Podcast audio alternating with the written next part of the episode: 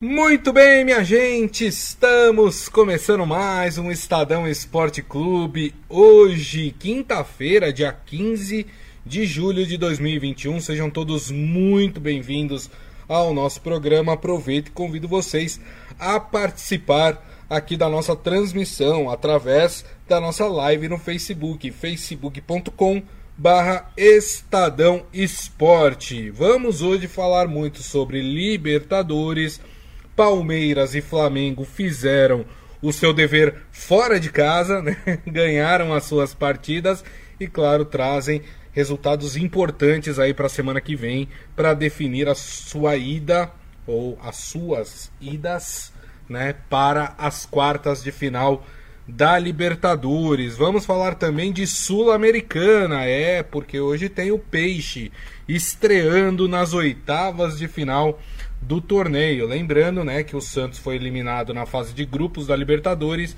e aí caiu de paraquedas direto nas oitavas de final da Taça Sul-Americana. E o jogo é difícil, hein? É contra o Independente, né? Primeiro jogo na Vila Belmiro, segundo jogo na Argentina. E para comentar todos esses assuntos, falar muito sobre esses torneios sul-americanos, está ele aqui, Robson Morelli, que hoje está na casa do seu Hélio Morelli. Tudo bem, Morelli? É muito Morelli. É muito Morelli num programa só, né? Boa tarde, Grisa. Boa tarde, amigos. Boa tarde a todos. Sim, estou aqui em Jundiaí. É, vim visitar meus pais e fiquei por aqui para fazer o programa com vocês.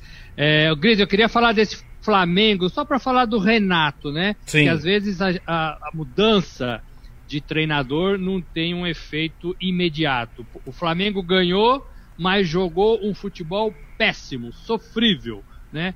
Típico de um elenco, de um elenco modesto, modesto. O Flamengo é muito melhor que isso, mas na estreia do Renato o discurso foi de que o Flamengo precisava ganhar e não jogar bem. É, exatamente. A gente vai falar de um outro time, né? Vamos começar a falar de um outro time que é o Palmeiras que venceu no Chile contra a Universidade Católica e que também não jogou bem, né? Também foi um time bem, bem modesto, né? O Palmeiras acabou vencendo aí com um gol de pênalti do Rafael Veiga, né? Por 1 a 0 e o Palmeiras traz agora o empate, né? A, a possibilidade de empate para sua casa, né? Para conseguir a classificação é, se o Palmeiras perder de 1 a 0, né, aí a partida vai para os pênaltis.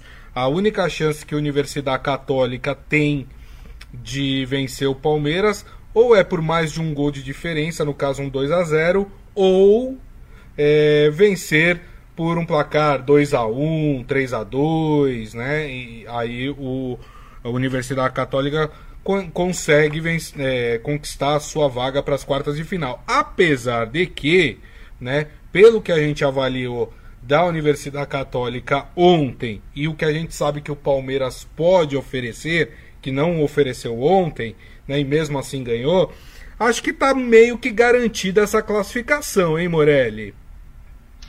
Pois é, Grisa, é, o torcedor do Palmeiras não concorda com você. Como assim? Sobretudo porque é, ele sofreu na Copa do Brasil, lembra disso? E foi eliminado hum. na Copa do Brasil pelo CRB, jogou fora, fez o placar na primeira partida, repetiu o placar, perdeu dentro da sua casa e perdeu nos pênaltis depois. Então, o Palmeiras está é, tá ressabiado, a torcida do Palmeiras está ressabiada e não vai cantar a vitória antes do prazo. E tá certo nisso. Libertadores é mais difícil do que a Copa do Brasil já aconteceu nesta temporada. Então o palmeirense está com o pé atrás.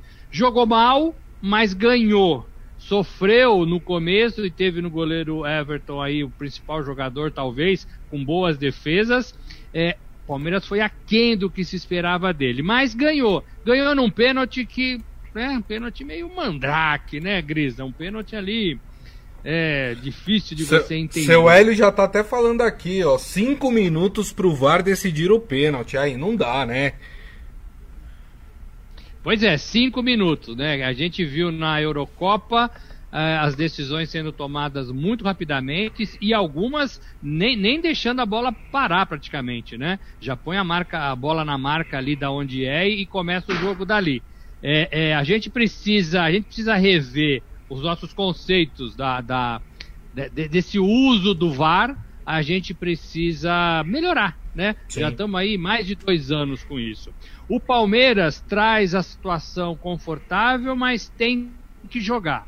E a vitória fora de casa coloca o Palmeiras aí num novo recorde, não sei se dá para falar isso, tal, uma nova escrita, que é o time sul-americano que mais vence fora uma sequência na Libertadores. Acho que passa o Boca Júnior nesse quesito. É legal, é interessante, é mais um número, mas tem que jogar bem dentro da sua casa. O Palmeiras está fazendo isso, né, Grisa? O é. Palmeiras está buscando resultados fora e está matando a fatura dentro da sua casa. Se tivesse torcida, poderia ser mais difícil tanto fora, é, mas poderia ser mais fácil também dentro de casa. É, é verdade. O Ivan Jorge Cury está feliz aqui, obviamente, com a vitória do Palmeiras e tem que estar mesmo. Vencer fora de casa na Libertadores nunca é fácil e quando se conquista uma vitória fora de casa, precisa ser sim comemorada. Independente se a equipe jogou bem ou não. Eu sei que o torcedor fica aí chateado quando seu time não joga bem, né? Mas o resultado em si é importante. E eu tava vendo, viu, Morelli? O... Você sabe que eu acompanho muitos canais sul-americanos, né? Principalmente depois de jogos, eu gosto de, de saber o que, que a imprensa colombiana está falando, o que, que a imprensa argentina, uruguaia está falando. E ontem eu estava vendo um comentarista argentino e, e, e, me foge aqui da cabeça o nome dele, tá? Prometo que depois eu vou procurar e trago aqui para vocês o nome dele. E ele falando assim: olha, eu assisti o jogo do Palmeiras hoje e o Palmeiras me deu a certeza que aquele futebol que nós estamos acostumados a ver os brasileiros jogar, aquele futebol vistoso, bonito, acabou. Aquilo acabou. Ele falou: Eu fiquei decepcionado. Eu gosto de assistir os times brasileiros porque eu sempre tenho a esperança de ver o futebol brasileiro como ele era. E ele falou: é, E cada dia que passa eu tenho perdido essa esperança porque os times não jogam mais o futebol brasileiro. Você concorda com ele, Morelli? Eu concordo, eu não sei quem é, mas eu concordo inteiramente com ele. É, é do é, canal, gente... eu, eu vou falar, é do canal Tic Esportes, tá? Lá da Argentina. Eu vou depois eu vou lembrar o nome dele. Eu concordo com ele, é muito difícil a gente gostar do futebol brasileiro na atualidade.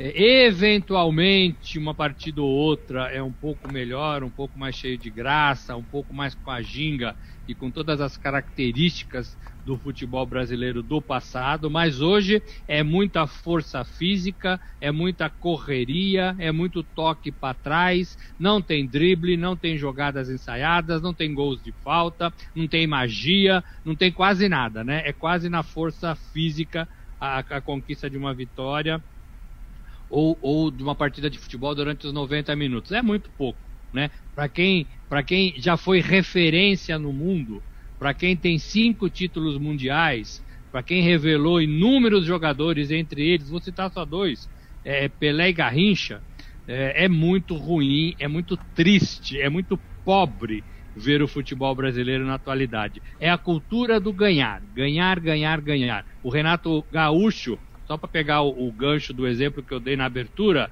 tem um excelente elenco nas mãos e estava mais preocupado em ganhar. Tudo bem que ele começou ontem, não é muito prazo, né? Para você fazer um time ganhar, jogar bem, é, é, jogar bem. Mas ele tem a obrigação de, desse, com esse elenco, fazer o Flamengo jogar muito melhor para tentar resgatar isso que a gente vê e que os nossos vizinhos de fora também observam muito bem.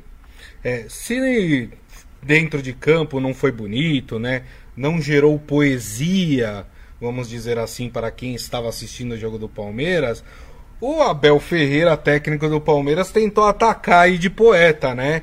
Ele elogiou a dedicação do Palmeiras no Chile e aí ele soltou a seguinte frase, Morelli. Queria que você decifrasse essa frase do técnico Abel Ferreira do Palmeiras.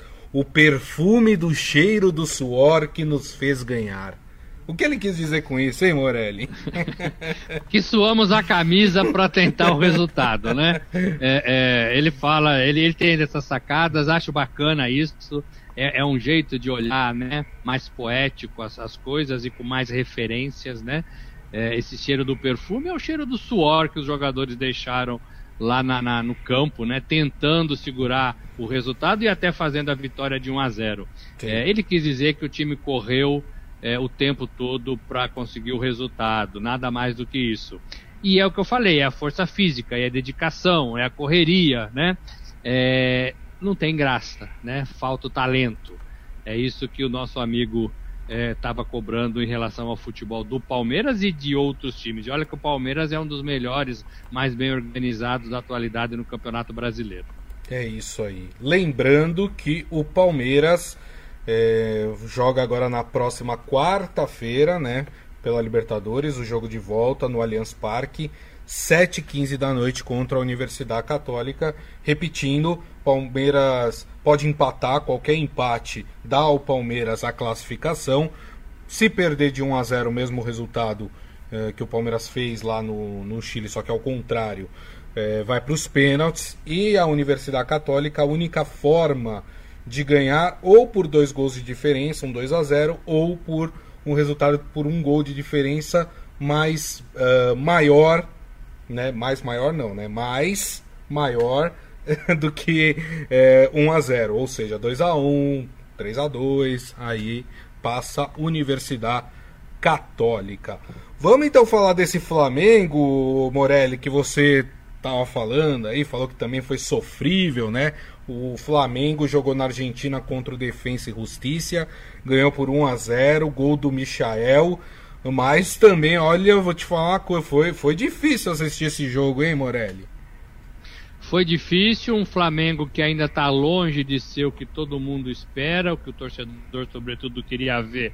Com esse elenco milionário, vencedor, bom de bola, a diferença do Flamengo para os outros elencos é que ele tem jogadores bons em quase todas as posições é, não sei se mal treinados pelo Rogério Ceni, é, se, se incutidos também na ideia de que precisa só ganhar e não jogar bem. A gente lembra que em 2019 o Flamengo jogou bem e ganhou, né? Então isso é importante. Isso é importante. Com esse elenco, isso é importante. Porque é isso que vai ter a graça, né, Gris? É isso que vai fazer o torcedor querer assistir. O, o, o torcedor que não é torcedor do Flamengo também. Eu falo muito isso do Santos até bem pouco tempo atrás, a gente queria ver o Santos jogar. É. A gente queria ver o Flamengo jogar. Isso é importante no futebol, a gente querer ver um time jogar. Porque é bom, porque pode fazer coisas interessantes, porque a gente se diverte, porque é entretenimento. E não é nem o nosso time, né? E não é nem o nosso time. A gente nem tá ali torcendo, a gente tá querendo ver um, uma partida bonita. É, não jogou, não foi o Flamengo. Foi ruim, péssimo. O goleiro é, foi também um dos destaques, segurando ali bo boas defesas, né? É, mas o Flamengo, como disse o Renato Gaúcho, faz o que tinha que fazer ganhando os jogos e trazendo para o Rio uma, uma, uma, um resultado mais tranquilo, um Sim. resultado de classificação. Por que, que é importante? Porque nós já estamos falando quase que de quartas de final da Libertadores. Além do dinheiro, né, Grisa? Importante para os clubes nessa temporada, cada fase que você avança, você ganha ali milhões de reais você tem uma competição, você vai para uma competição importante, você chega no, no momento de mata-mata importante de uma competição, que é Libertadores para o futebol brasileiro e que é a possibilidade de disputar o Mundial da FIFA é, no Japão esse ano, se não me engano, no Japão. Sim, sim. É, então, assim, Palmeiras está pensando nisso, o Flamengo está pensando nisso, o, os rivais também estão pensando nisso, né? Uhum. Mas é um Flamengo que precisa de tempo para ver se o Renato muda o que o Rogério Ceni deixou. É isso aí. O Flamengo que também joga o jogo de volta na próxima quarta-feira, 9h30, no estádio do Maracanã, e tem a mesma situação que eu falei do Palmeiras, né? Para poder se classificar nesta segunda partida. O Adi Armando falando aqui que acabou faz tempo o futebol brasileiro. Futebol está tudo igual, aqui e lá fora, sem criatividade individual. Só Messi, Cristiano Ronaldo e Neymar estão acabando os craques. E ele acha que o Renato Gaúcho vai fazer uma gremizada no Flamengo, vai ser mais copeiro, vai buscar mais resultados do que qualidade eh, no time. Pode ser, pode ser, né? não foi para isso que ele foi trazido para o Flamengo. É bom que se diga isso, né? Não, não é esse o pensamento da, da diretoria do Flamengo. Mas como a gente sabe que dirigente não analisa técnico de futebol, né? Como dirigente vai contratar por nome e não por estilo de trabalho, pelo que a pessoa trabalha, né? Então é bem provável que, que eles não souberam que Renato Gaúcho eles estavam contratando, né, Morelli?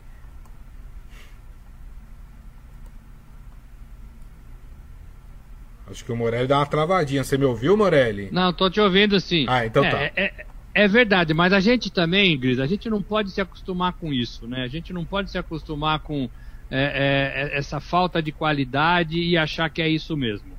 É, só para pegar um gancho nesses assuntos, foi aprovado, está é, sendo aprovado, né, agora para sanção do presidente Jair Bolsonaro, essa mudança do clube empresa, essa mudança do mando de jogos, né? O, o, o clube mandante vai poder escolher como negocia suas transmissões das partidas. Tudo isso para tentar fazer um futebol mais limpo, mais claro para investimentos e fazer com que clube, os clubes ganhem um pouquinho mais do que estão ganhando. Mas não é para ganhar e para desaparecer com o dinheiro. É para ganhar dinheiro e arrumar o estádio do Engenhão, arrumar o estádio, o, o estádio e, a, e, o gramado é, de outros times, de, outro, de outros lugares, para o futebol ficar mais bem jogado. É conseguir manter os seus principais jogadores, toda a janela de transferência para a Europa, os clubes perdem um, dois, três jogadores, porque precisam vender, né? Porque vivem com o pires na mão para arrecadar dinheiro. É, isso tem que acabar no futebol, né? Isso tem que acabar no futebol. Os clubes precisam ter dinheiro para segurar os seus jogadores, para ter partidas interessantes, melhor futebol. Eu lembro que no passado, e não num passado muito longe, década de 80, 90, os jogadores só iam para a Europa quando tinham realizado algumas coisas interessantes aqui, aqui no Brasil. Ganhado títulos, né? É, destacado, artilharia, né? Agora não, agora, primeiro que eles vêm buscar qualquer jogador de 15, 16, 17 anos, né? O, o jogador no Brasil, né? Nunca jogou no Brasil. É, então, assim, os clubes precisam ter esses jogadores. E a gente não pode aceitar esse jogo ruim, esse jogo de placar, esse jogo de correria. Treinadores têm muita culpa nisso, desde as bases porque lá não pode driblar, lá não pode ser ponta, todo mundo tem que marcar, todo mundo tem que, dar carrinho. Não é assim o futebol, gente. Não é assim o futebol. Muito bem. Uh, hoje teremos um brasileiro em campo, né? Só lembrando, ontem nós tivemos mais duas partidas pelas oitavas da Libertadores que não envolviam brasileiros. O Vélez Sarsfield venceu o Barcelona de Guayaquil em casa por 1 a 0 e o River Plate empatou lá no Monumental de Nunes, na sua casa, contra o Argentino Júnior em 1 a 1 Esse é um confronto caseiro. E hoje nós temos um outro brasileiro, né, pela Libertadores jogando, Internacional. Esse está devendo. Está devendo bons resultados, está devendo bons jogos. Vai até o Paraguai enfrentar o Olímpia às nove e meia. Do jeito que o Inter está jogando, Morelli, não sei não se vence o Olímpia, hein? É, o, o Inter tá precisando se acertar. Não se acertou com o outro treinador, que foi, foi embora já, tá agora com o novo treinador. É, mas muita fragilidade ainda nesse time, né? É, aí a gente volta a pensar, seria muito bom se o Abel ficasse, né? O Abel Braga, né? Se continuasse daquele brasileiro que ele quase ganhou, né? É, poderia ser um pouquinho melhor, mas os dirigentes também cometem algum, alguns erros, né? Não conseguem enxergar além.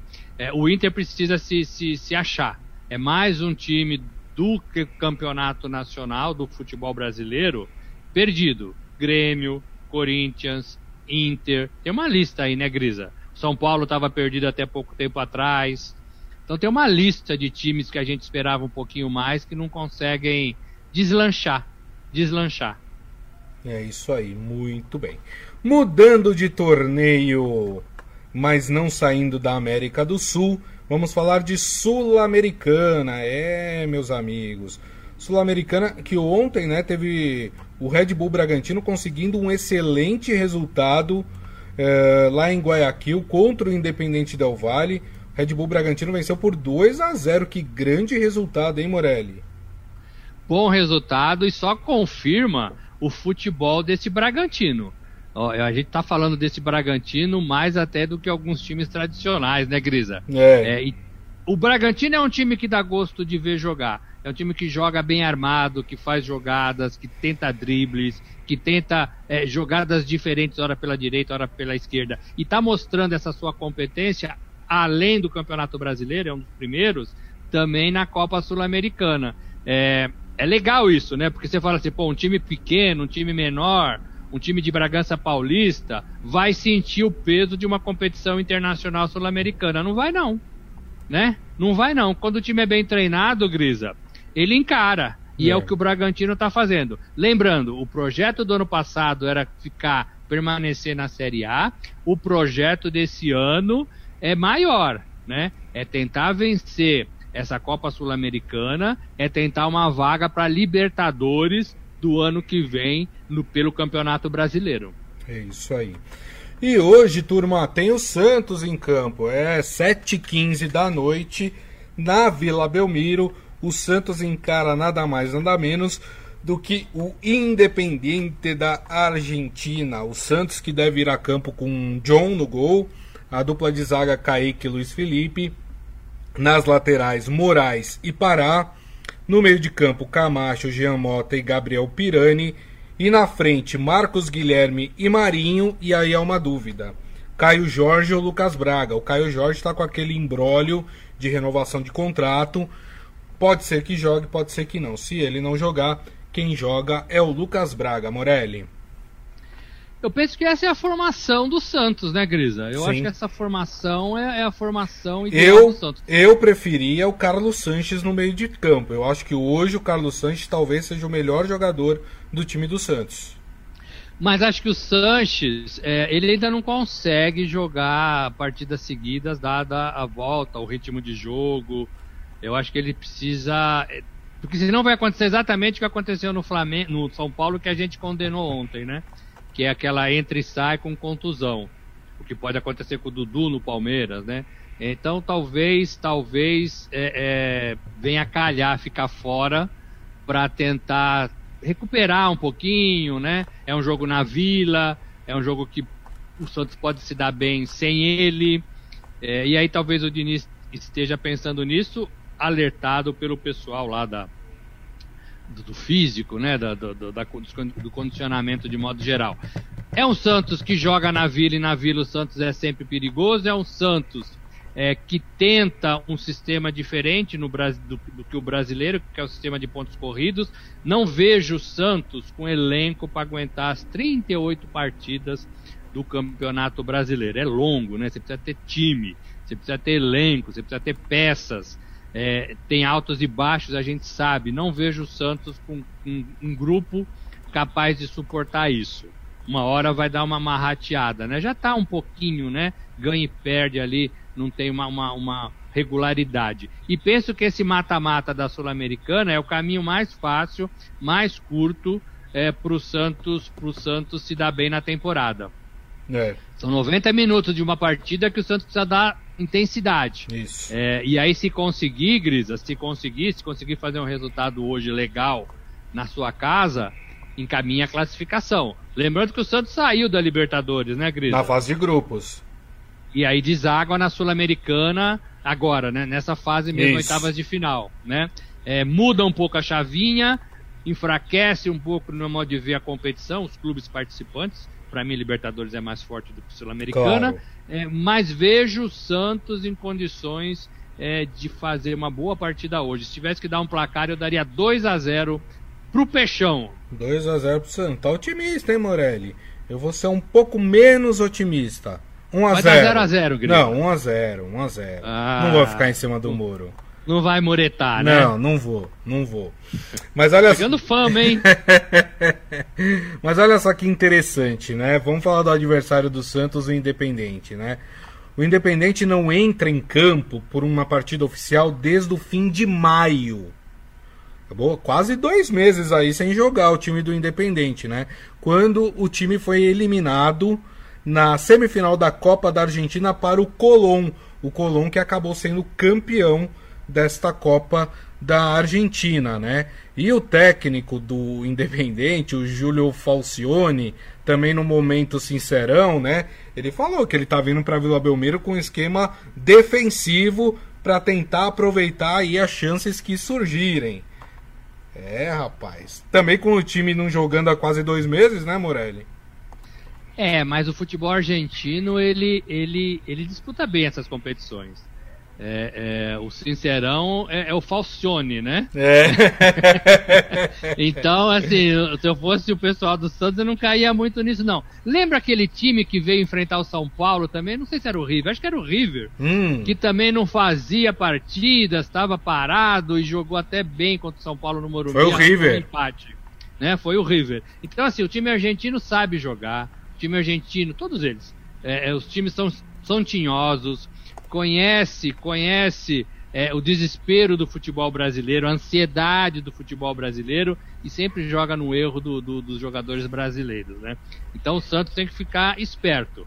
É, agora, é, o ritmo de jogo faz parte, né, do, do é, é, de um time render ou não render. Eu acho que o, um time que está sem ritmo de jogo é, rende menos do que um time claro. que tem ritmo, que está jogando. Mas a gente tinha então... falado do Racing, né, que não jogava há um mês veio aqui e empatou com São Paulo, né?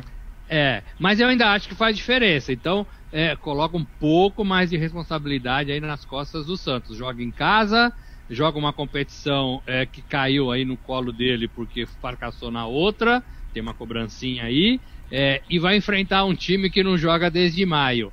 É, o jogador acaba sabendo de tudo isso, né? E aí acaba colocando na cabeça que tem a obrigação de vencer. Tem um pouquinho, mas não pode levar isso a ferro e fogo. É.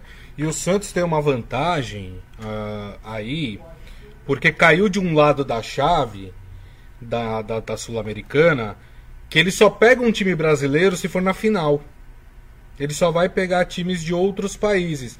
Enquanto o Grêmio, Atlético Paranaense, Red Bull Bragantino, esses times, obrigatoriamente, se forem passando, eles vão ter que se enfrentar em algum momento aí em quartas, em semifinais, né? Então tem essa vantagem também, né? Você foge de confrontos brasileiros se for passando neste momento, enquanto os outros vão se matando do outro lado da, da, da chave, né, Morelli? Eu gosto de, de, de, de enfrentar rivais sul-americanos. Eu acho que tem uma, uma pegada melhor, mais legal. Eu acho que se você juntar os times do Brasil numa competição sul-americana, fica muito parecido com o brasileiro. Todo mundo se conhece, todo mundo sabe como joga, e aí eu acho que é, é mais cara de, de, de clássico, né? Claro. De jogo sem previsão. O, o contra o sul-americano eu acho que não, dá para você tramar um pouquinho mais. A gente, lembrando, ainda fica na expectativa de público é, nos estádios da, da Sul-Americana e da Libertadores. Lembrando que a Confederação Sul-Americana aprovou, liberou o público nas partidas dessas duas competições, ficando a critério das secretarias de saúde do local da partida. No Brasil, só o Rio de Janeiro liberou é, por enquanto, Isso. naquele jogo da, da, da, Copa América, né? Na final Brasil e Argentina. O Flamengo, inclusive, pediu à Prefeitura do Rio de Janeiro autorização para ter 10% de público na partida de volta contra o Defensa e Justiça na próxima quarta-feira. Não acho um absurdo se tiver, não acho um absurdo se o público começar a voltar nas partidas dessas duas competições. Muito bem. Gente, rapidamente aqui, é, já para a gente entrar até no, no clima olímpico, né? É, hoje, se eu não me engano, são oito dias para o início dos Jogos, né? Para a cerimônia de abertura dos Jogos Olímpicos de Tóquio, né? Hoje vai ter um jogo que inclusive vai passar em TV aberta, viu? É um amistoso da seleção olímpica, seleção masculina brasileira olímpica de futebol, né? O Brasil vai jogar contra o Emirados Árabes em Belgrado, na Sérvia. Esse jogo está marcado para as 4 horas da tarde, aí jogo que faz parte da preparação da seleção masculina de futebol para os Jogos Olímpicos. Lembrando que a seleção brasileira eh, masculina estreia no dia 22 de julho contra a Alemanha, às 8h30 da manhã. Gente, vamos acordar cedo aí, hein? No dia 25 de julho, joga contra a Costa do Marfim, e aí o, o café da manhã vai sair mais cedo ainda, porque é 5 e meia da manhã esse jogo, viu? E no dia 28 de julho, o Brasil enfrenta a Arábia Saudita às 5 da manhã. Não tá fácil, hein? A equipe aqui de esportes vai ter que madrugar, rapaz, né, Morelli? A gente vai trabalhar nos três, nos três turnos, né, Grisa? É. Do meio-dia às 8, das 8 às 16, das 16 à meia-noite. Vamos, vamos encarar. É, Jogos Olímpicos é isso. É, é, um jogo de preparação, é legal pro, pro Jardine começar a montar. A gente não sabe a cara desse time ainda. É, muita gente fora que poderia estar lá, inclusive o Neymar, melhor jogador do mundo aí pra gente, né? O futebol brasileiro. É, então, o Daniel Alves é um, é um cara, é um cara mais experiente do grupo. Deve estar tá na Richard... partida de hoje, inclusive. E o Richardson, que estava na Copa América, também vai jogar a, a, esse jogo, né? Vai, também vai disputar a Olimpíada pelo Brasil. Ele ficou muito contente com isso. Mas é um time é, desfigurado, com algumas baixas, com algumas lesões, com jogadores sendo convocados e desconvocados. A gente vai esperar é, para ver de fato a cara desse time nessa partida, talvez que que para mim vai ser o, elenco que vai começar os jogos é, é, oficiais, né? É o último jogo, talvez o último treino, entre aspas, para começar é, a Olimpíada. Perfeito. É, antes da gente encerrar, deixa eu fazer um convite aqui para vocês. Amanhã a edição do nosso podcast aqui do Estadão, Estadão Notícias, vai estar tá super especial, já dando aí um pontapé inicial nessa cobertura dos Jogos Olímpicos tem um bate-papo com o Paulo Faver e com o Rafael Ramos, que serão os nossos representantes, os nossos correspondentes lá em Tóquio nos Jogos Olímpicos. E, e esse primeiro episódio do, do podcast ele é muito interessante, porque a gente fala muito de como será a cobertura no meio da pandemia. Todas as restrições, questões culturais, enfim, tem um monte de coisa interessante que eles contam pra gente né, sobre os desafios que serão enfrentados aí nesta cobertura, que é uma cobertura inédita, né, porque ela acontece em meio a uma pandemia, né? Mesmo os repórteres mais experientes, como é o caso do, do Fávero e do Rafael Ramos, né? É a primeira vez que eles vão encarar uma situação atípica como essa. Então tá bem legal o papo. É, já de manhãzinha, já 4, 5 da manhã, o podcast Estado Notícias já está publicado, então amanhã vocês podem correr lá no agregador de podcast da sua preferência para ouvir esse bate-papo que eu tive com os dois. Tá muito bacana. E esse, como eu disse, é só um primeiro episódio. Por quê? Porque nós teremos podcasts especiais ao longo das Olimpíadas sobre, obviamente, o que está acontecendo lá nos Jogos Olímpicos de Tóquio. Esses podcasts serão publicados todas as sextas-feiras às 5 da tarde. Então é bate-papo aí já falando mais do que está acontecendo nos Jogos Olímpicos, sempre trazendo, como eu disse, uh, tanto o Rafael Ramos como o Paulo Fávero direto de Tóquio, uh, falando, trazendo as informações pra gente. E claro que na semana que vem a gente já começa uma grande cobertura sobre os Jogos Olímpicos, inclusive aqui também para vocês em vídeo, né? Nós teremos já na segunda-feira a nossa primeira live olímpica às 8 horas da manhã, né? Com a turma também lá em Tóquio participando aqui é, do programa. Então, é, conto com vocês também para audiência nesse horário. Estadão Esporte Clube acontece normalmente também a uma da tarde, tá? E aí a grande cobertura uh, do portal estadão.com.br, do jornal impresso também, com vídeos, textos, enfim, tudo que você tem direito para saber aí os mínimos detalhes e a melhor informação em relação aos Jogos Olímpicos. Na Rádio Eldorado também teremos conteúdo das Olimpíadas com boletins diários. Ufa, acho que é isso, hein, Morelli? Boa, boa, Cris, é isso mesmo. É uma partinha, né? Uma parte pequena é. de tudo que a gente vai fazer, mas importante. É, são os nossos dois samurais, né, que estarão lá em Tóquio trazendo, trazendo é, tudo que acontece. Ó, oh, tem gente maldosa que, fala, que, que vão falar que tá mais para lutador de sumô do que samurai. Eu não concordo, eu não concordo. Eles estão já embarcando, né? É, é, e, é uma, e como você falou, é uma, é, uma, é uma disputa diferente, né? É uma disputa diferente por causa da pandemia, por causa da falta de público, por, falta, é, por causa das restrições em relação à Covid. Mas a gente vai estar tá lá e vai levar e vai trazer né, para vocês tudo que a gente estiver vendo, esbarrando, é, sentindo, cheirando lá em Tóquio. Né? Esse é o, é o nosso trabalho. É ser os olhos de vocês para essa competição gigantesca. É isso mesmo. Gente, assim então nós encerramos o Estadão Esporte Clube de hoje, agradecendo mais uma vez, direto de Jundiaí, nosso correspondente interiorano, Robson Morelli. Obrigado, viu, Morelli? Valeu, Grisa. Seu Hélio tá mandando um abraço para vocês. Um abraço, abraço para ele. É isso aí, grande seu Hélio aí, já, já cumprimentei ele aqui, já apareceu na câmera antes da gente entrar no ar. Queria agradecer também a todos vocês que estiveram aqui conosco, meu muito obrigado. Lembrando que daqui a pouco a gente publica também o nosso podcast aqui do Estadão Esporte Clube, que você pode ouvir pelo agregador de podcast da sua preferência. E amanhã, uma da tarde, o nosso compromisso de sempre aqui no Facebook, facebook.com barra Estadão Esporte. Então a todos, uma ótima quinta-feira, com muita segurança e nos vemos amanhã.